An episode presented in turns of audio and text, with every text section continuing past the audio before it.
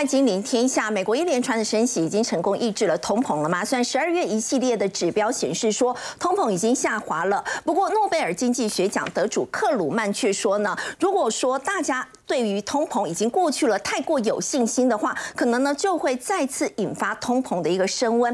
另外，产业焦点呢，现在市场传出联电收购厦门联芯的计划呢，遭遇到中国的阻碍，而一旦联芯没有办法摆脱中资企业的一个状态的话，未来不仅联芯可能会受到美中科技战的这个影响，那么包括联电本身呢，都可能会因此呢遭受到牵连。还有在台股当中特别留意到的是工具机产业，在过去一年半呢，他们的营运遭遇到逆风。不过呢，现在兔年开红盘之后，那么工具机双雄呢，现在是被外资美银证券同步来调升了平等。那么美银甚至看好呢，像是亚德克 KY 的股价呢是有机会上看一千三百元。那么工具机产业的春夜是已经到来了吗？我们在今天节目现场特别为您邀请到资深分析师谢承业，大家好；正大金融系教授殷乃平，大家好；金周刊顾问林宏文，大家好；以及资深分析师李永年，大家好。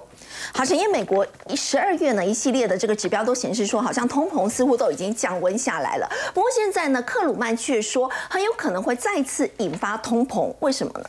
对，大家不要觉得我们很乌鸦，乌鸦的是他，好克鲁曼。好，为什么？因为确实哈，过去。呃，克鲁曼总是在大家非常乐观的时候去提醒大家要谨慎小心。我们还是得去重视，因为毕竟他过去也是白宫非常重要的一个经济顾问哦。那诺贝尔经济学奖得主得来不易啊，克鲁曼他就讲说，哎，我们现在已经觉得好像你看，呃，CPI 的部分十二月降到六点五，哎，这个是呃二零二一年十月以来的低点，已经回到这个低点了。然后包括你这个 PCE 的部分也降了大概一年多以来的第一个低点，哎，那是不是大家真的觉得通？膨降温了，不，你可能有点操之过急哦。而且有时候这是一种，就是说我呃自我的否定嘛，就是说，哎，你觉得没有那么严重，觉得没有那么严重，要小心，因为一旦我们轻忽，他担心的是重新引发通膨的一个升温。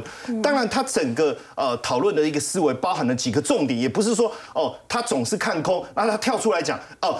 一定会会重新升温，我们就说他重新升温。不，他讨论了几个点，我大概跟大家说明一下。第一个，他说没有错，油价是降了，可是你有没有发现食品的价格没有真的降啊？对。还有大家一直在关心的这个会引发衰退的问题，我们从就业市场可以看得出来。可他说劳动市场。一直很紧俏啊，也就代表大家的收入一直很稳定。那如果你的收入一直很稳定，你的消费会一直增加，你的这个通膨怎么可能降得下来？他就提醒大家这样的一个一个论点哈。那不知道是不是这样子哦？所以你看最近这个联总会啊，他四个成员换血，大家就说哎没有啊，你看这一换啊，四个都是比较鸽派的啊。哎，如果是比较鸽派的话，那么是不是升息会趋缓？对，那联总会还需要这么 这么硬吗？好。但是呢，我们仔细去看哦，整体来讲，大家还是认为说没有那么阴，但是大家不认为现在联总会的政策就需要去调整它的步伐。你看，在这个当中，去年的格局相当的鹰派，今年几乎肯定不那么阴。嗯，好，好像是这样，对不对？对。可是更鸽派的人没有期待那么早的放松，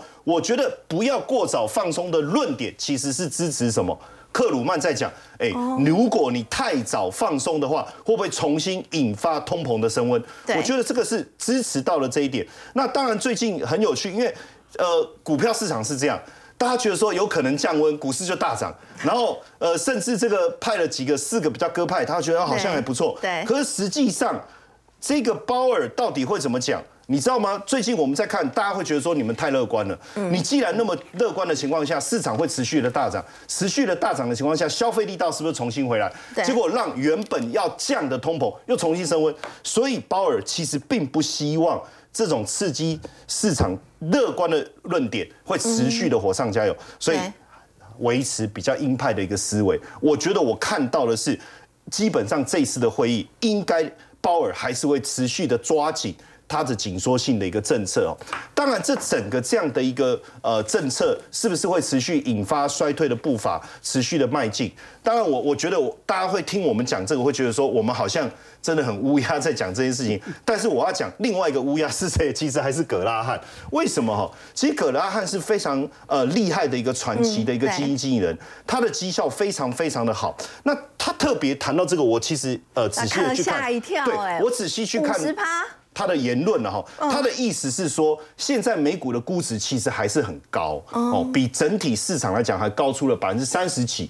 那当然最高的时候高出了百分之七十几。那如果你压回的话，其实幅度他觉得还不够多。当然，他讲的是说最多百分之五十，最惨最惨的情况下，如果衰退真的来临，可能会再跌百分之五十。但是他认为比较有可能的情况是，到年底的时候再跌个百分之二十，大概是这样哦。所以。基本上泡沫当然慢慢已经消失，但是还没有回到他认为应该比较合理的一个水准，所以后续要观察的其实还是人口减少、原物料这些气候等等长期的问题，这是他提出来的看法。对，那所以我觉得在整个过程当中，我们确实不可能突然之间打翻去年年底整个经济学家大部分对于今年整个经济可能衰退的一个大架构，是，然后大家对于担心通膨的问题不可能突然的一个转变。对，好，所以你看哦。这个《经济学人》这一篇文章里面谈到一个非常重要的一个关键，因为所有人在看这一段的时候，一定跟我们的想法、疑问都一样。哎，可是问题是经济数据都不错啊，啊，你们为什么前面比如说克鲁曼也好，哦，对，大家讲的好像很可怕。实际上，当然有两个原因，就为什么经济数据看起来没有这么差？其中一个原因是因为能源，为什么？因为大家觉得说。呃，能源价格高涨，掉下来了，对不对？好好，完蛋了，完蛋了。可是结果今年实际上天气没有大家想象的那么冷，就导致能源价格掉下来以后，原本的成本，哦，原本的成本就降了。你知道天然气的价格已经降回那个俄乌战争之前，然后加上因为没有那么冷的关系，它的需求量也没有增加的这么多，所以变成哎，成本的部分没有暴增啊。对，所以我的数据看起来还不错，这是一个主要因素。还有一个元素是，不管是企业也好，民间就是家庭也好，手上的现金相对是足够了，所以我不用急着还钱。是，虽然你的债，我想利息大一直一直不断的在增加，看起来我的债务支出是不断的在增长。哎，可是对企业来讲，我手上现金够，我还可以支付，我还款压力也没那么大。还有一个是，对于民间来讲，我手上也有现金啊，所以我的消费力还在。这个这两个原因，让我们看到经济数据的表现。比我们预期来的好，对，所以这是经济学人提醒我们，这样的一个现象不代表整个通膨的状况确实已经大幅度改善，这个要提醒大家哈。那另外另外一个其实还有一个变数啦，就是说。呃，如果我通膨降下来，可是这中间随时有一个变数加进来，有没有可能让通膨重新又升温？就是什么原物料的价格，因为因为前面已经讲了，能源的价格大幅度的下滑了嘛，对，好像改善了，是。但是如果这个能原物料的价格又重新升温的话，会不会产生变数？好，对。那这个一样有数据的一个证明，我带给各位看一下，其中一个就是铜价的一个部分。其实我最近在观察铜价，我发现一个现象，就是十一月的时候，嗯。铜价悄悄的升温，好，这个升温我觉得影响不大，但到了一月的时候，突然快速的升温，六个月以来涨了十六趴，对不对？好。最近出现一个问题是什么？秘鲁的动乱，因为秘鲁是全球第二大铜的供应，它占了百分之十，那这个动乱不会马上结束，那如果它没有马上结束。加上其实铜价跟中国经济的一个表现，其实有高度的相关性，所以会影响到铜价的供应，带动它的价格就开始飙涨。对，而且因为因为基本上中国对于铜的需求占了全世界超过三成以上，是，所以一旦它的经济升温，需求提高的时候，对，铜价如果再推升，可能又会带来另外一个压力，对不对？而且我们最近也看到，我们在讲基础建设的部分，尤其是我们说房地产如果它宽松的话，对铁矿砂的需求会提高。果然，你看最近半年以来。铁矿砂已经涨了十三趴多了，所以这两个因素，我觉得就是我们现在要去注意的一个变数，而且也反映在台股的股价上，个股的股价上。你看第一桶，今天亮灯涨停哎，对，今天台股基本上大涨以后压回的，对，可是第一桶依然涨停，呼应的是什么？铜价，华兴电线电缆呼应的也是铜价，所以在这个部分，我觉得大家要小心。当然，我们认为景气。衰退的这个谷底其实已经慢慢的要走出去了，但是我们在这个在这个当中也不要一下子就太过乐观，就猛然的往前冲。我认为最后一个一个呃结论呐，就一句话来讲，因为过完年回来不知道为什么讲的卡卡的，好，就是说谨慎中，我觉得大家还是要保持乐观，或者说乐观当中，我们应该还是要用谨慎的态度去面对接下来景气的变化。好，刚前一段我们看到呢，是在美国股市呢，其实在台股封关期间的表现是非常的一个亮眼的。那么包括也带动了台股在兔年开红盘，表现也很亮眼。不过大家也很担心，这会不会只是一日行情呢？因为包括诺贝尔经济学奖得主克鲁曼呢，他也在提醒大家，市场对于通膨已经过去了，是太过有信心了，反而会再度引发通膨的一个升温哦。那么要再请教永年哥，其实大家也在等的一个消息，现在在观望的就是美国联准会在这个礼拜要召开的利率决策的一个会议嘛。现在很担心说，到底在这一次会升息多少？那么另外，也就是苹果跟高通，这个也是跟台湾相关供应链会牵动的。这个在最新的财报的一个公布哦，您会怎么观察？对，其实哦，像像昨天大涨五百六十点，然后今天又跌了两百点哦，那大家就会很担心哇，对，会不会是一日行情而已啊？是不是？那么。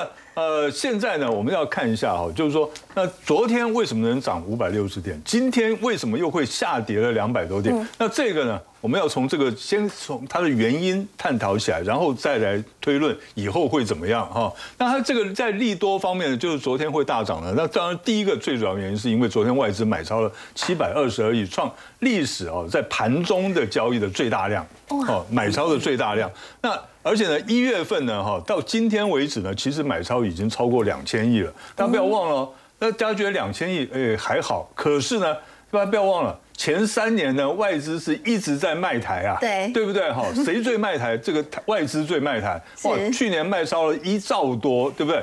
可是今年呢，才一月份，一月份就开始买两千，买超两千亿。我们这样子算好了，我们乘以十二好了，那就变成两兆四了，对不对？所以今年它这个买这个一月的买超真的幅度非常大。那这个是不是表示呢？它是一个短期的翻空为多呢？我们不觉得哦，因为。短期的翻空为多，它不会买这么多，嗯，哦，那它所以量这么大，表示呢外资其实对台湾的股市是有信心的。那只要。整个国际股市、政治、经济都没有问题的话，都配合的话，那么外资持续的买超，我们台湾股市持续涨是有机会的哈。然后第二个呢，就是台币强势升值了哈。那强势升值又可以吸引到外资再再回来，就变成一个良性的循环。第三个呢，技术面呢，它底部有机会成型。我们所谓底部呢，大家看一下，这里它做了一个头肩底的一个形态，一个底部的形态已经成型了哈。那么。呃，接下来就是看能不能够再继续往上推升。它只要周线再能够继续往上再推升一根长红棒的话，是，那么这个底部形态就确定了。嗯，可是呢，今天为什么会跌下来呢？其实市场上还有一些疑虑啊。什么样疑虑呢？我们的出口衰退，这个毋庸置疑。然后景气低迷，对不 对？蓝灯哈。那而且呢？呃，每次出现蓝灯不会只有一盏蓝灯而已，是哦，这个所以一串的蓝灯，所以呢，大家会担心这一点。第二个呢，就是乌俄战争好像要越演越烈了。为什么？因为现在欧洲啦，现在这个美国呢，要提供它重型坦克哈，那看起来要为这个乌克兰的这春季攻势在做准备，还没有结束的迹象。对，所以这个比较麻烦一点哈，这件事情麻烦。那另外，半导体产业的库存的问题呢？那当然，这个我们现在还在在。有人现在讲说，下半年就可以解决了。那有的人呢，还是可能还是会担心一点哈，他长期可能会有一些问题。那再过来就是地缘政治的问题。我所谓地缘政治问题呢，是我们自己台湾的地缘政治问题。因为呢，呃，听说美国众议院的议长呢，在四月份的时候可能会来台湾。嗯，那这一次如果来台湾的话，我们就要。就要考虑一下中国大陆会有什么样的动作，是不是哈？所以因为这一点哈，所以呢，我在这边跟跟大家讲，等一下会讲它的影响会在哪里哈。那关真正的关键日，就刚刚斐鱼这斐鱼讲的了哈。二月号战二月二号，对哈，这个六月六日是六月六日是断肠时候，我们希望二月二日是兴奋期哦。OK，好，那么呃为什么？因为呢，它这个这非常重要，而且最重要的是什么？两件事情，一个是。鲍尔在他这个宣布升息的这个码数之后，嗯，他会讲什么话？因为现在呢，华尔街的预期呢，哈的投行的那大的投行的预期都是说，认为说，哎，九月份这联准会可能会降息，嗯，所以造成这一次呢，美国股市大幅度的反弹。可是呢，万一他到时候呢又重申他之前讲过的话，你放心，我们在二零二四年之前绝对不会降息。好，那这个股市会怎么样？哈，所以接下来呢？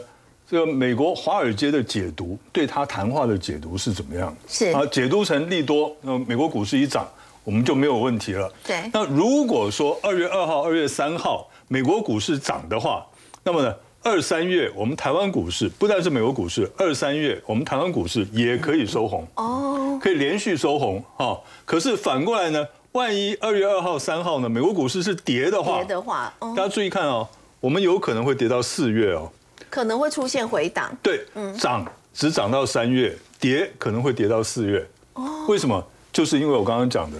因为那个美国众议院议长四月可能会来，还会来台湾，它也是一个很大的变数。对，没有错哈，这个大家可能要稍微的注意一下了。不过有人说，在昨天这个台股感觉是台积电带动台股的大涨，那么今天呢，感觉又好像变成是杀鸡盘，对，好像成也台积电，败也台积。是，那没有办法哦，因为它占的就是权势实在是太重了，所以呢，这没有办法。而且呢，现在台积电你有没有发现，它已经变成一档标股了，变成小标股了，是不是？哦，那为什么呢？因为呢。除了呢，这些外资，你看外资昨天买超了八万张，那我相信今天它大概卖个两三万张，大概不是没有什么问题啊。所以呢，这个外资好像把台积电当成一张小标股在做，所以我们现在操作台积电哈，可能不能抱着以前的观念了，可能你也手也要眼明手快了啊。那事实上呢，它这一波的上涨，我们从先从技术面看，这波上涨上来呢，因为它在这个呃。五百零九块到今天的收盘价呢，五百二十二块这边呢，它形成了一个跳空缺口。好，我们在这边哈要特别注意，就是说它这个五百零九块，它这个跳空缺口呢一定要守住。那第二个呢，万一失守的话，年线在五百零五块这边的也要守住，这个价位要守住，绝对不可以再跌破，因为再跌破的话，那整个士气都垮掉了，它就要走弱了啊。呃，而且呢。明天更重要的是，明天绝对不可以跳空开低走低哦，因为明天如果跳空开低走低的话，它这边就留下一个倒型反转的跳空缺口。对，那甚至于大盘都会留下一个倒型反转的跳空缺口。那这样子一来的话，那这个盘势就很难救。哦，很难救，所以明天要特别注意一下。好，再过来呢，我们看它的基本面，基本面当然没什么问题了。是。那只有呢，上半年它的营收的预期可能会比去年同期呢下降大概百分之五到百分之九左右哈。那预期呢，二零二三年半导体市场还是大概会年减，大概是百分之四哦，这是他们的统他们的计他们的这个预测。那台积电，可是他讲台积电他自己讲说。别人会衰退，我们还是没有什么问题，全年度没什么问题。那一月份以来，外资已经买超了二十一点四万张了，所以这个在筹码面上来讲的话，对多头还是比较有利一点的。好，不过我们说金元代工双雄嘛，那联电的部分又是怎么样？哦，联电呢，它更凶悍哈。联电我为什么说它更凶悍呢？其实啊，大家可以注意看，那刚才我们讲过，外资呢在一月份大买这个台积电，是，可是呢，他们买联电呢，它是从呢这个这个去年就开始买了。所以外资买联电是买更多，它是买长的哦，呃，长期在买哦哈，而且买超二十七万张，三大法人合计买超三十四点八万张，这是一月份，一月份而已。那么到昨天而已哈，那所以呢，这个你可以看，不管是投信跟自营商，其实呢还是。捧场的，很捧场的哦。内外资同同心协力买一档股票，这档股票很少会有下跌的可能哦。这个大家可以注意一下，而且它的券值比高达百分之三十九点八。对，它是什么意义呢？就是呢，一档股票当它的券值比超过百分之三十的话，它就有资格呢做嘎空行情。对，那只要有出量。它现在量呢还不太够啊，那只要出量的话，它就有机会展开高空行情。那当然了，整个基本面我相信大家都对它都非常的熟悉了哈，所以呢也不用介绍太多了。在技术面上来讲的话，你可以看它一个底部的形态，这是周线图，一个底部形态大致上已经成型了，只是不只不过呢，因为它年限哈大概在五十一块这边有一些压力，所以投资朋友在操作上可能还是要做一个高出低进的操作。好，刚刚永年哥带我们看到，其实，在针对这个联电的部分呢，外资呢，其实这一段时间以来都是站在买方的。我们看到呢，买仓的这个张数呢，甚至是比台积电还要更多的。不过现在会不会出现这一个变数呢？就是联电呢，现在传出呢，它要回购联芯的这个计划卡关了。联电呢，原定要收购跟大陆官方合资新建位在。福建厦门的联芯的十二寸晶圆厂全数的股权，那么现在就传出呢，已经被福建的官方呢给卡关了。那么联电呢，他自己也坦诚说呢，目前是没有办法按照这个原定的计划在进行。不过他们强调呢，如果说真的被阻拦的话，会成为无法保障台商在对岸投资权益的重大案例，而且更担心呢，接下来会掀起这个股。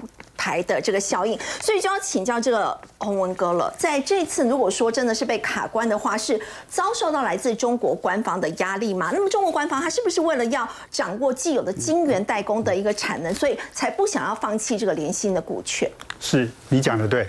好，我觉得没错哦，就是这个投资案哈，其实是台湾第一个去大陆投资十二寸厂，比台积电那个呃南京厂还要早哦。嗯。哦，那呃这个案子其实呃到现在其实它的这个产能比例并不高哈，它一个月只产了两万多片而已哦。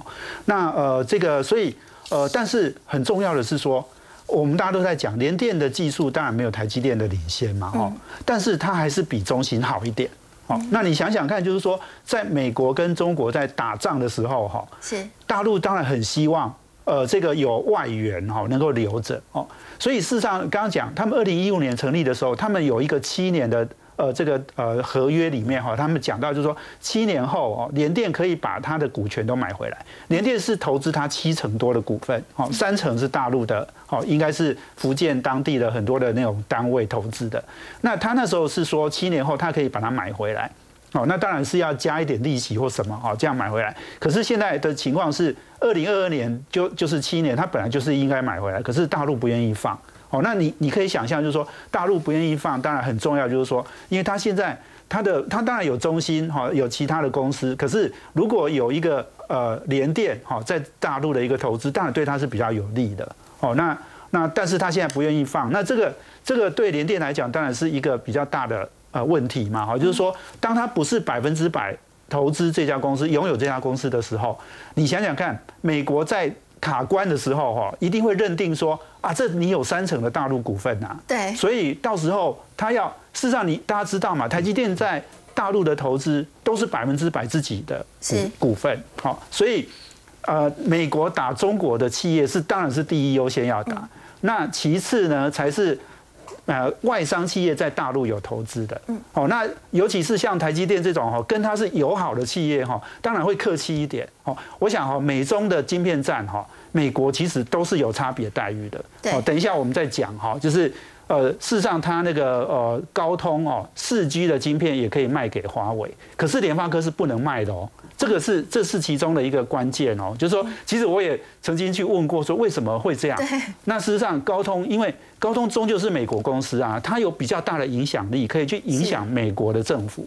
哦，所以它的四 G 芯片卖给华为哦。那现在刚刚我们我们讲联电那个案子，我先把它讲完，就是说，呃，联电现在透露出来，就是说，它如果收不回这个股份的话，对，它当然它压力很大啊，因为这个以后联芯做的晶片最多就是在大陆。做大陆的生意，然后做卖给大陆企业，他不太可能卖到海外的。是哦，那这个卖到海外，美国一定会打他，因为这就是三成的大陆的公司嘛。嗯。好，那如果他百分之百拥有的话，那当然就我觉得就会有一点点不一样啦。哦，这是第一个。那另外你衍生出来就是说，大家知道利基电就是利金集团，它事实上在合肥也有一个厂，那那个厂是叫金合嘛，哈，就是利金的金啊，合就是合肥。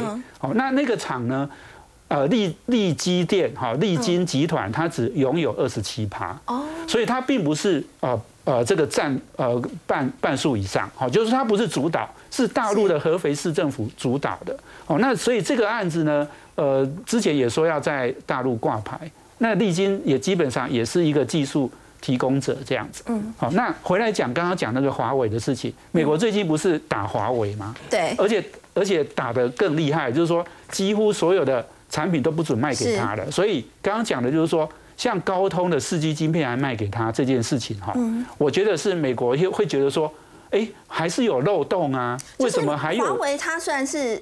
被列入黑名单，但是如果不要原本是不要威胁到美国的国家安全的话，它的供应商还可以获得向华为供货的这个许可证。那么现在就会变成说，美国商务部它已经通知这些企业了，就是说不会再提供对华为出货这样的许可证，所以它的影响冲击就会非常。为什么？我觉我觉得这这件事情其实很很重要，就是说最近不是大家又看到那个呃，哎，我看是呃外外国的媒体写的哈，就是讲到就是说大陆那个核武的单位哈。它也可以透过一些呃其他的方式去买到呃什么 Intel 啊，或是 NVIDIA 的晶片。那呃，因为虽然美国有禁止，可是事实上它可以在呃流通的市场，或是第二个市场，好，或者是二手货，他们甚至在淘宝就可以买到这种晶片。好，那这这因为晶片你卖出去，你你你二手市场你管不到的啊。对。所以我的意思是说，像美国现在他为什么要继续在打华为？因为事实上华为没有被他打死哦，打华为其实华为业绩上当然有掉一点，可是它还是很强哦，因为它的它的电信设备还是可以卖中国，也可以卖很多跟大陆友好的国家嘛。哦，那那些第三世界国家很多都还是用华为的设备，所以它事实上。它在电信的领域还是很强大的，所以美国现在要想要再更进一步哦，打它打得更彻底哦，所以我说这件事情呢，刚刚讲到高通会受影响，那其他的这些呃，刚刚讲的就是说有大陆的这些转投资的。呃，企业好像联鑫这样，我想他也会打下去的，因为他不要留给你一点点生机，好，让你以后可以来 来跟美国企业对呃对抗，好，我想这个是我们可以关注的。那如果说真的是要全面封杀关键技术出口到华为的话，那对华为会造成杀伤力吗？它的影响会很大？我觉得。华为其实我们刚刚讲，就是说它的确啦哈，它在电信的领域它很强大，对。可是它在半导体没有这么强，所以美国其实是抓住它的这种弱点哈，继续打。哦，事实上之前华为华为也有那个 IC 设计公司嘛，那那时候它的 IC 设计也非常强哦，它的它的设计那时候甚至已经跟高通跟联发科已经不相上下，甚至有时候还超超越哦。嗯。那现在它事实上那家公司已经解散了。哦，所以我想就是说，美国是打它这，因为半导体还是很多重要的设备或是系统的那种关键零件嘛，它它要打它这一点。哦，那至于它的电信领域，它那么强大，你也很难。你很难去影响它的，所以至少让它的半导体没有办法再继续的一个发展。不过我们说到在美国呢，除了这个美中科技战呢是持续哦，而且越演越烈之外，大家也在关注哦，在美国国内自己的通膨是不是真的已经没有问题了呢？经济学人智库报告说，美国联总会在五月前呢，他们还会再升息七十五个基点，就是三码的幅度哦。那我们看到呢，其实美国财政部呢，他们公布的最新的在去年十一月的国际资本流动报告也说。现在中国大陆在减持美债达到了七十八亿美元，是连续第三个月呈现减持的一个情况。所以先请教这个殷老师哦，美国的部分呢，现在大家觉得说这个通膨好像有降温哦，但是很多人的看法也是不同。那么现在呢，如果说还会再升七十五个基点的话，到明年第三季哦，经济学人是说二零二四的第三季才会开始降息，真的会拖到明年的下半年哎。我想我们先看全球的 GDP 啊，就是这个。呃，几乎所有的这些预测今年经济成长的 GDP 数字啊，在到了今年一月都在往下调，啊，那当然我们就看到经济学人也在这边往下拉啊。嗯。那这个国际货币基金刚刚公布的，就是把它从全球从百三点四的成长降到二点九。那最悲观的是世界银行，它今年一月六号。一过年，他就公布全球经济成长会降到一点七啊。那当然，美国的经济成长只剩下经济学人的话，只剩下零点五。那这个我们看到经济学人说只有零点二，可见美国经济今年也不好。对。那全球经济都不看好。那在这种背景之下，我们回过头来看啊，这个美国的通膨啊，从六月份的百分之九点一，一下子降到十二月份的百分之六点五。对，一降那么多，大家哇，股市一片欢声啊，说这个要着软着陆啊，什么，所以股市大家就开始涨，大家就拼命开始买了啊。那事实上，整个这个状况可能不像他们股市那些人那么乐观啊。这中间一个很大的原因是什么呢？这个下降的主要的主力是来自于油价的下跌。嗯，我们看到油价是从一百二十块钱一桶一下降到现在八十块钱左右上下啊。那油价降了以后，这个整个这个美国的我们看到的这个通货膨胀指数就下来了。那联准会在这里面的功劳可能很有限。哦。啊，不过不是因为升息的关系，而是因为油价大幅的下跌。这个当然嘛，我想在在美国的人可能感感受最深啊。呃，美国的现在的蛋价是台湾的好几倍。对他们食品价格还是很高。蛋价啊，嗯。然后我这个一个加州的朋友昨天打电，昨天才打电话来，他说他十二月份的瓦斯账单啊，就七十五块美金左右，这个月就一下跳到四百多，四百五十几。他说：“搞什么？怎么瓦斯？美国的又不缺 瓦斯，怎么会变那么贵？大家都在哇哇叫。一万多块台币。就是啊，那那工资，美国工资也开始往上冲。对。所以在这种工资的这种物价的压力之下，联准会想不踩刹车都难。嗯。因为他现在如果不再踩重一点的话，可能状况就会失控了。而真正的问题是在哪里呢？就是。我们看到，美联总会印了太多钞票过去嘛啊，我们看到在二零零七年的时候，它总共资产负债表只有九亿九千多亿，嗯，现在接接近九兆啊，八兆九千多亿。那最近开始这个联总会开始升息、开始收缩的时候，到现在为止啊，从大概二月份到现在嘛，它才减少了大概四千多亿、五千亿左右。所以它现在还有八千多亿一大堆钞票印在外面，那再加上美国政府的负债又太多，负债有三十一兆，那这些东西是制造通膨的一个温床。嗯，你的钞票太多的话，会变成购买，随时可以变成购买力，它控制不住的。所以说，联准会在这个时候，你说他不踩刹车怎么办？嗯，啊，所以他还会再。紧下去，所以我们看到这个经济学人说，这个百分会紧缩到这个五点二五啊，是。这个是就是过去大家的预测，对，这就是至少会到五趴以上，一定会到五趴以上。对，可是我们的看法就是，如果通膨它到时候还是没有办法像这个呃收拾的话啊，那这个五点二五可能还会更高。嗯，因为联总会有人在那边对外开玩笑说，过去我们的利率都高到百分之十都没有人讲话，现在才五点多就大家哇啦哇啦就叫成那么凶啊！不过不管怎么说，这这种问题啊是在那边。当然，另外还有个中国大陆的美债啊，嗯，我我们说美国政府发行的这个这个债券啊，在世界各国。中央银行持有的数量啊，超过七兆多。嗯，那中国大陆过去持有一兆多，日本也持有一兆三千多亿。中国它已经连三个月在减持美债，它现在整个持仓的部分是十二年半的新低。对啊，它过去这一年里面啊，中国大陆卖了多少呢？卖了两千一百亿美国政府的债券。那日本啊，也少掉了两千四百亿。嗯，所以整个这个过去这一年，大家卖的这个美国政府债券蛮多的。那这个卖美国政府债券对美国政府来讲显显显示出一非非常大的压力。嗯，因为如果你一下抛太多，美国债券市场撑不住垮掉，那整个美国的金融就开始动荡不安了。那在这种情形之下，所以叶伦就跑到北京去拜托。那过去中国大陆美卖的。美债多的时候，我们就看到他们的美国的财政部长就会拜访北京。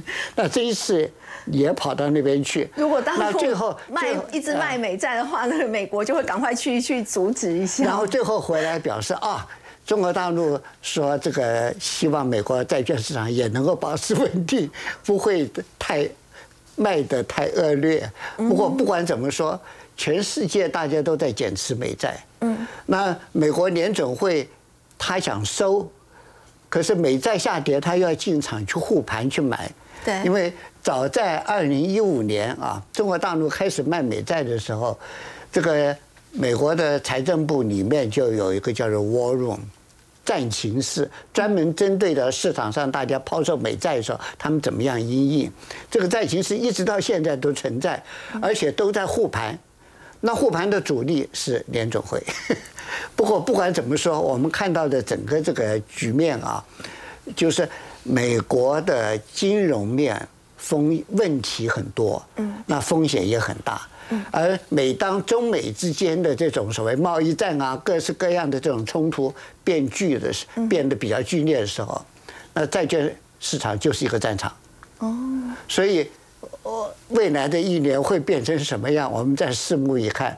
不过，我可以预测到的就是，大家持有的美美债会越来越少。嗯，而且这美元的地位啊，也在也在动摇。所以，呃，未来世界会变成什么样，我们大家可能需要心里有个准备。好，我们先休息一下，稍后回来关注的是在工具机产业，在过去一年半的这个时间呢，他们的营运遭遇到逆风。不过现在呢，兔年开红盘之后呢，其实工具机双雄呢已经被这个外资给调升平等了。我们先休息一下，稍后来关心。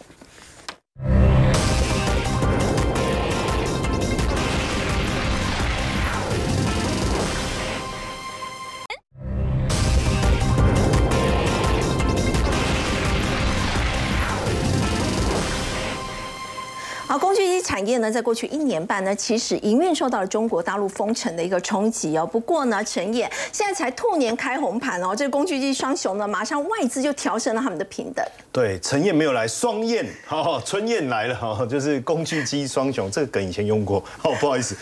其实重点是什么？就是呃，工具机呃，过去美银曾经提出在二零二二年上半年的时候看坏的这样的一个说法。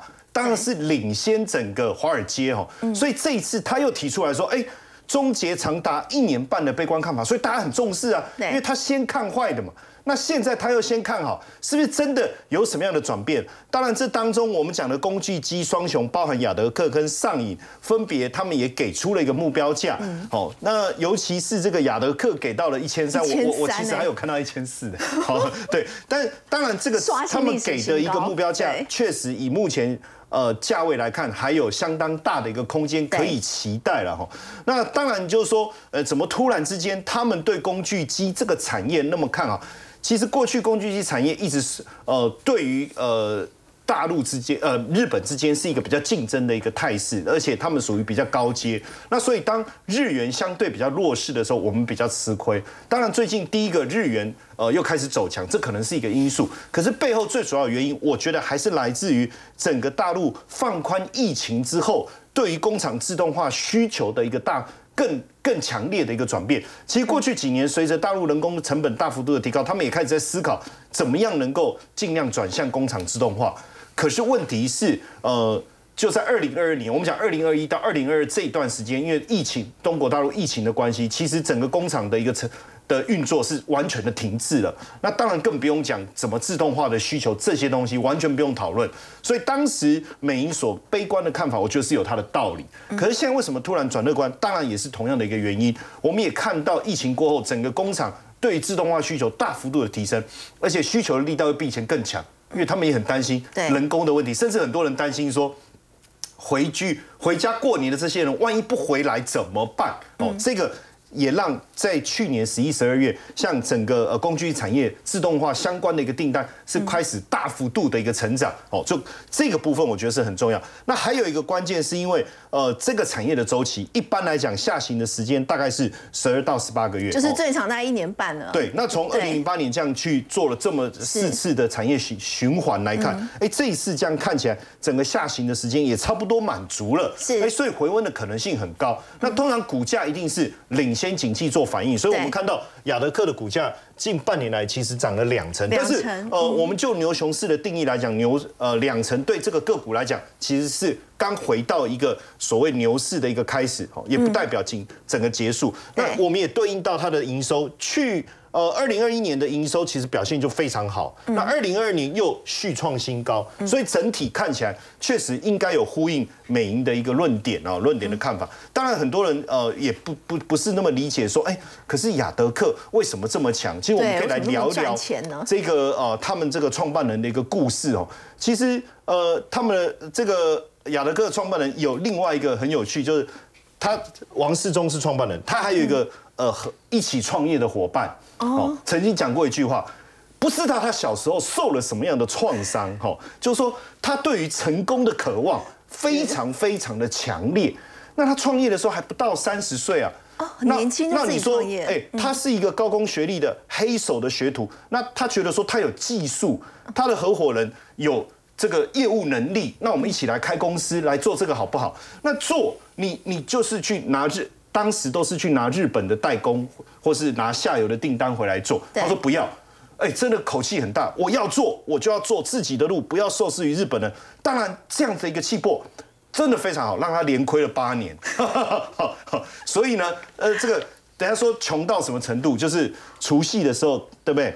哦，人家吃年夜饭，然后。他就跟太太回娘家，对他回去娘家，然后一下子赶快再回工厂，因为这样才不用花太多钱，甚至穷到只吃泡面，也激励我，因为我过去也是这样啊，哦，对不对？就将来会很成功。当然不光只是这样啊，就是大家开始去讲说，哎，你看这个大陆的市市场很大，很有机会，他就带了五十万港币就到大陆去。那到了大陆以后，他的策略非常好，他叫联合次要敌人打击主要敌人，主要敌人是谁？就德国跟日本。OK，那。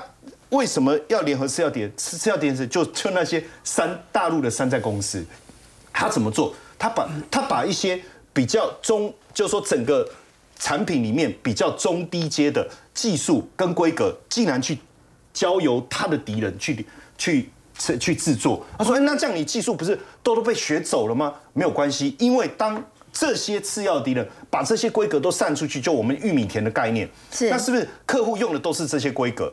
那坏掉以后，他反而这个产品怎么那么不耐用？哎，回头一看，哎，雅德克，你的规格跟他一样，哎，原来你是正牌的，哎，可是你比较贵吗？没有，才贵那么一点点的时候，请问客户是不是回来？所以他完全不用去想办法创造市场，因为他的规格跟德国、日本不一样。所以德国、日本可能是比较高阶的部分，它是比较聚焦在中中阶，然后再加上它把它的规格做出来以后，客户用习惯了这个规格。那客户为什么用习惯？就是他的次要敌人去帮他把这个市场整个打开。那因为他去到二零零六年的时候，刚好中国大陆开放，你可以自己做直销的通路，就是自己自营的通路。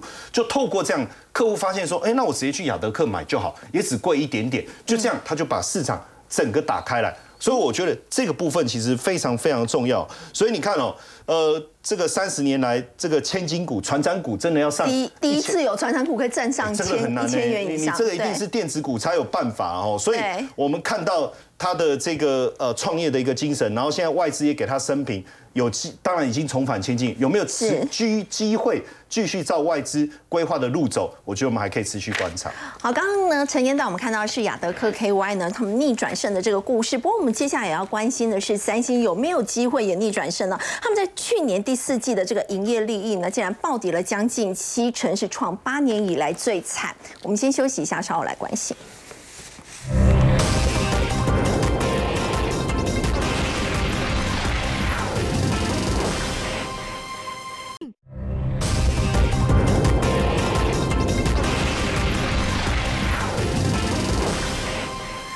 南韩的三星电子，在去年第四季的获利呢，竟然重摔了将近七十趴，这是八年多以来最大的这个降幅。而且请教洪文哥，哦其实他们除了这个记忆体表现不好，他竟然连他的晶片事业的利润竟然年减将近一百趴。是是，我想呃，这个三星哈呃跟 Intel 哈最近财报都很不好嘛。对。那三星你去看，就是说它因为它是低润跌价，那低润呃这个呃去年二零二二年大概跌了四十趴。哦，那现在大家库存还很高，嗯现在库存大概有三到四个月，哦，一般平常的时候大概一到两个月。其其实低润这种东西，哦，标准品，哦，你你放个一两个月其实就很多了。哦，所以你现在库存还这么高，所以意思也就是说，接下来的今年的上半年的业绩一定不会好。哦，所以这个跟 Intel 一样，Intel PC 也很不好。哦，那所以你你去看，就是说，呃，三星除了刚刚讲的记忆体不好，哦，它的晶圆代工也做的不好嘛。哦，那它的晶圆代工，我们我们都知道，它三代米是硬，就是说它要比台积电早出来嘛，哦，但是事实上它的良率还是很差，哦，所以它用用过它的客户都后来都觉得啊，这不怎么样这样哦，所以都要回来跑跑来找台积电哦。那我我们要讲就是说，呃，我我特别去强调就是说，为什么哈？哎，台积电的业绩这么好，可是对，哎，这些做低润，当然我刚刚讲的。呃记忆体这个行业哈，我我们如果做一个简单的比喻，就是说它有一点，人家说它叫产业的稻米哈。那稻米就是那个米哈是标准品，一定大家都要吃的嘛。但问题就是啊米哈，现在大家慢慢都大家饮食习惯慢慢都不吃米了，对不对？都吃很多菜，对不对？好，那那这个菜才会变化出很多东西来，就像逻辑晶片也是一样。你看，你你有你有通讯用的，哦，你有这个呃计算用的，哦，你你有什么省电的，你有你有这个 sensor 等等，你的应用五花八门。所以逻辑晶片、晶圆代工的产业是一直在成长。可是记忆体呢是景气循环，它就是好高高低低这样子，所以。呃，我们讲到就是说，三星现在业绩不好，Intel 业绩更不好，对不对？所以你看，你去衍生去看，就是说哈，哎，现在德国很积极要邀请台积电去投资，哦，那而且这个他他现在甚至就是要比照日本政府给台积电在日本的投资，就说补贴他一半，哦，那就比如说你投资一百亿美金，那我就补贴你五十亿美金，哦，大概日本大概补贴到四十几趴了，哦，所以这个意思就是说。因为他们看到，哎，三星业绩也不好啊，Intel 业绩也不好，那那讲了一堆承诺，说我要来投资要干嘛？好像感觉都，哎，这个都很都一直拖延。所以英特尔、三星都不好，反而是让台积电他们看到台积电业绩这么好，而且你看啊，他在美国跟日本盖厂盖得很很迅速哦。是。那所以这个德国也不不不敢这个，就是说以后如果你没有邀请台积电来，你你找找三那个三星或 Intel 来，结果这两家公司给你。呃，耽误了你的投资的进度，那对你整个德国哦，甚至欧盟，你你要在半导体复兴，你是很难的。所以，我我觉得这个是一个非常重要的效应啊。现在强者恒强哦，你可以看到台积电的情况是这样。好，我们先休息一下，稍后来关注的是台金院呢下修了今年国内的经济成长率，来到只有百分之二点五八。那么说呢，得要靠内需来拉抬国内的景气，真的是如此吗？我们先休息一下，稍后来关心。嗯嗯。